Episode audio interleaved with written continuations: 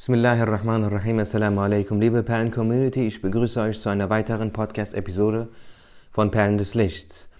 Liebe Geschwister, in unserer Zeit, wir als junge Muslime in der Schule, im Ethikunterricht, in diversen Medien, in Magazinen, in Nachrichten, in Zeitungen, in Filmen sehen wir immer wieder, wie der Islam, der Glaube an Allah, den Erhabenen, und an seinen Propheten Muhammad, Friede sei mit ihm, angegriffen wird.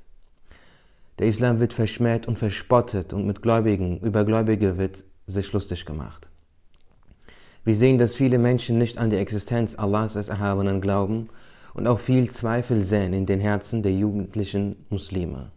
Daher ist es von enormer Wichtigkeit, diese Themen zu lesen und zu lernen und den Glauben zu stärken. Deswegen lese ich euch vor aus dem Buch Glaube und Islam ab Seite 113. Und zwar geht es darum, ob das Universum aus dem Nichts erschaffen wurde oder ohne Anfang und ohne Ende sei. Frage. Der Schöpfer dieser Welt und seine Eigenschaften sind urewig, das heißt anfangslos. Müsste daher nicht auch diese Welt urewig sein?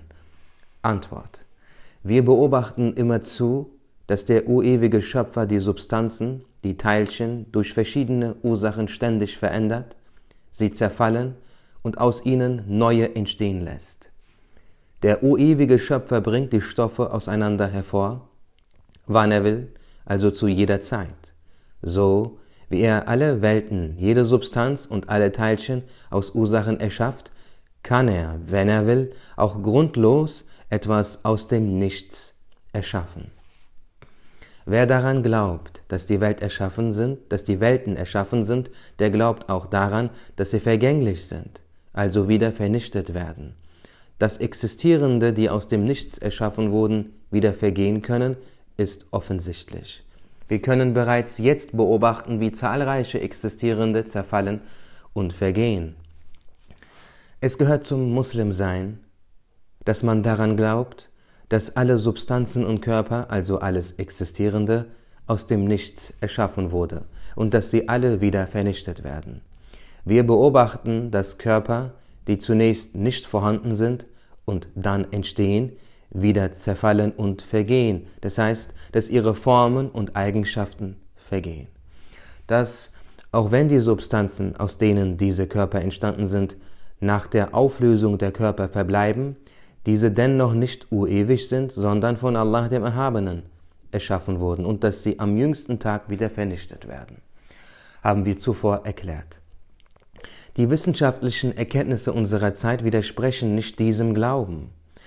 Daran nicht zu glauben würde auch bedeuten, die Wissenschaft zu leugnen und den Islam anzufeinden.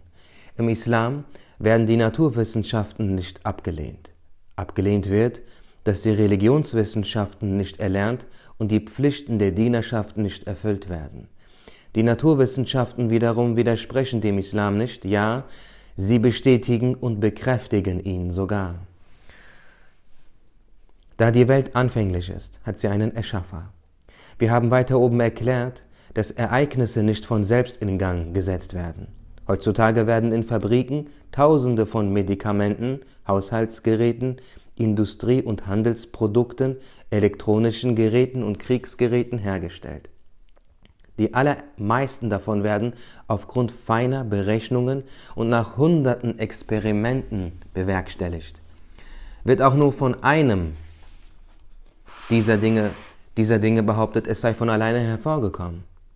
Wie kann man einerseits sagen, dass alle diese Dinge bewusst und gewollt hergestellt werden und dass sie alle einen Hersteller haben und andererseits behaupten, dass die sowohl bei den organischen als auch den anorganischen Stoffen beobachtbaren unzähligen Substanzen und Vorgänge, von denen in jedem Jahrhundert neue und feinere entdeckt werden und von den meisten die Beschaffenheit noch nicht einmal verstanden ist, von selbst und zufällig entstanden sind.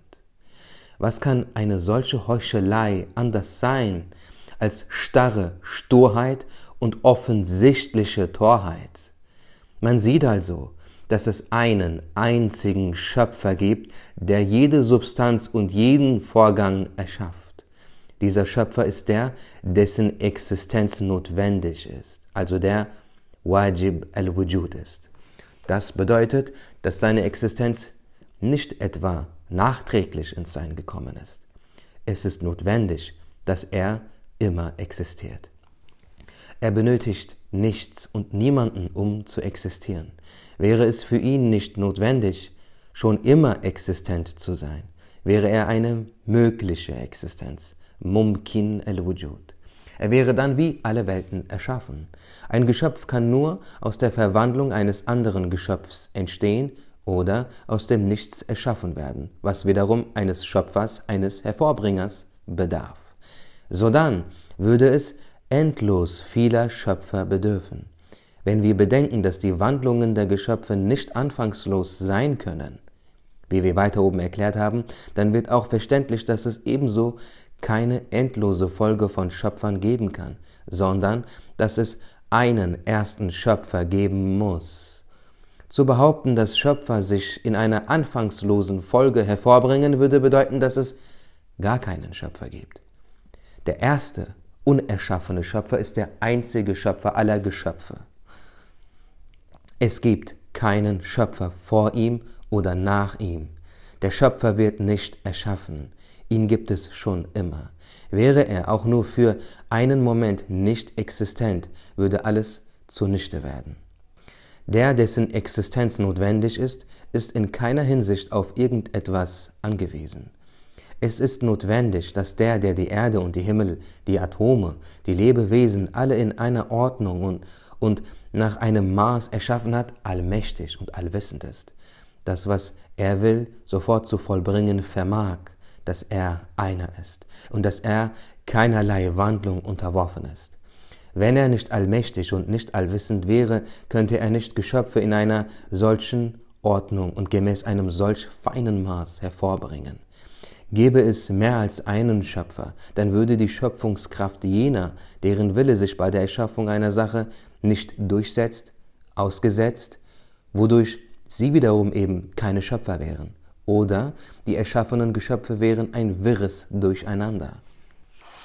Um mehr hierüber zu erfahren, können zum Beispiel die arabischen und türkischen Erläuterungen des Gedichtes Bad al-Amali von Ali al-Ushi gelesen werden gestorben 575 nach Hijra, 1180 nach Christus.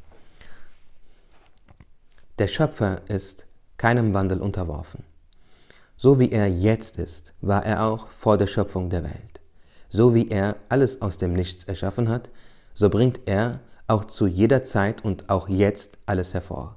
Wandlung ist das Anzeichen dafür, ein Geschöpf zu sein, das heißt, aus dem Nichts erschaffen zu sein. Dass er immer existiert und seine Existenz niemals enden wird, haben wir weiter oben erklärt. Daher ist er keinem Wandel unterworfen. So wie die Geschöpfe bei ihrer ersten Erschaffung seiner bedurften, so bedürfen sie seiner auch in jedem Augenblick. Er allein ist es, der alles erschafft und jeden Wandel bewirkt. Damit alles in einer Ordnung ist und damit Menschen leben und zivilisiert sein können, erschafft er alles aus Ursachen heraus. So wie er die Ursachen selbst erschafft, erschafft er auch die Wirkkraft der Ursachen, ihr Vermögen, Ereignisse in Gang zu bringen. Die Menschen sind Mittel für das Einwirken von Ursachen auf die Materie. Das Essen bei Hunger, die Einnahme von Medizin bei Krankheit, das Entzünden eines Streichholzes, um eine Kerze anzuzünden, das Zugeben von Salzsäure zu Zink, um Wasserstoff zu erhalten, das Mischen von Kalkstein mit Lehm und deren Erwärmung, um Zement zu erhalten, das Füttern von Kühen, um Milch zu erhalten, das Errichten von Wasserkraftwerken, um Elektrizität zu erzeugen, das Errichten von Fabriken jeglicher Art, kurzum, die Nutzung von allerlei Ursachen ist das Mittel dafür, dass Allah der Erhabene neue Sachen erschafft. Auch der Wille des Menschen und seine Kraft ergeben Ursachen, die Allah der Erhabene erschaffen hat. Auch die Menschen werden zu Mitteln für das Erschaffen Allahs des Erhabenen. Es ist diese Weise, die Allah der Erhabene für das Erschaffen wünscht. Man sieht, dass die Aussage, der Mensch habe etwas erschaffen, eine ignorante Aussage darstellt, die der Vernunft, Vernunft und dem Islam widerspricht. Es ist notwendig, dass die Menschen diesen einzigen Schöpfer, der sie erschaffen hat, der sie am Leben hält und die Sachen, derer sie bedürfen, erschafft und ihnen zukommen lässt, lieben und seine, und seine Diener sind. Das heißt, dass es für die Geschöpfe notwendig ist, dass sie ihn anbeten, ihm gegenüber gehorsam und respektvoll sind. Dass dem so ist, wird auf Seite 9 dieses Buches in dem zitierten 17. Brief aus dem dritten Band ausführlich erklärt. Dieser eine Gott, dessen Existenz notwendig ist, hat selbst verkündet, dass sein Name Allah ist. Seine Diener haben nicht das Recht, den Namen, den er verkündet hat, zu ändern. Etwas, das ohne Recht getan wird, ist eine Ungerechtigkeit und etwas Abscheuliches. Die Christen und ihre Priester glauben, dass es drei Schöpfer gebe. Was wir bisher erläutert haben, zeigt, dass der Schöpfer einer ist und dass die Lehren des Christentums und die Worte der Priester falsch sind. Ja, liebe Community, hier endet äh, die Antwort auf diese Frage. Ich danke euch für eure Zeit und eure Aufmerksamkeit. Wir hören uns wieder in, einem, in einer weiteren Podcast-Episode von Perlen des Lichts. Ich würde mich über eine gute Bewertung freuen, sei es auf Spotify, wenn du auf Spotify zuhörst, sei es auf Apple Podcasts, wenn du auf Apple Podcasts zuhörst. Besuche auch gerne unsere Instagram-Seite perlen.des.lichts. Inshallah sehen wir uns wieder, wir hören uns wieder. Ma salama, assalamu alaikum.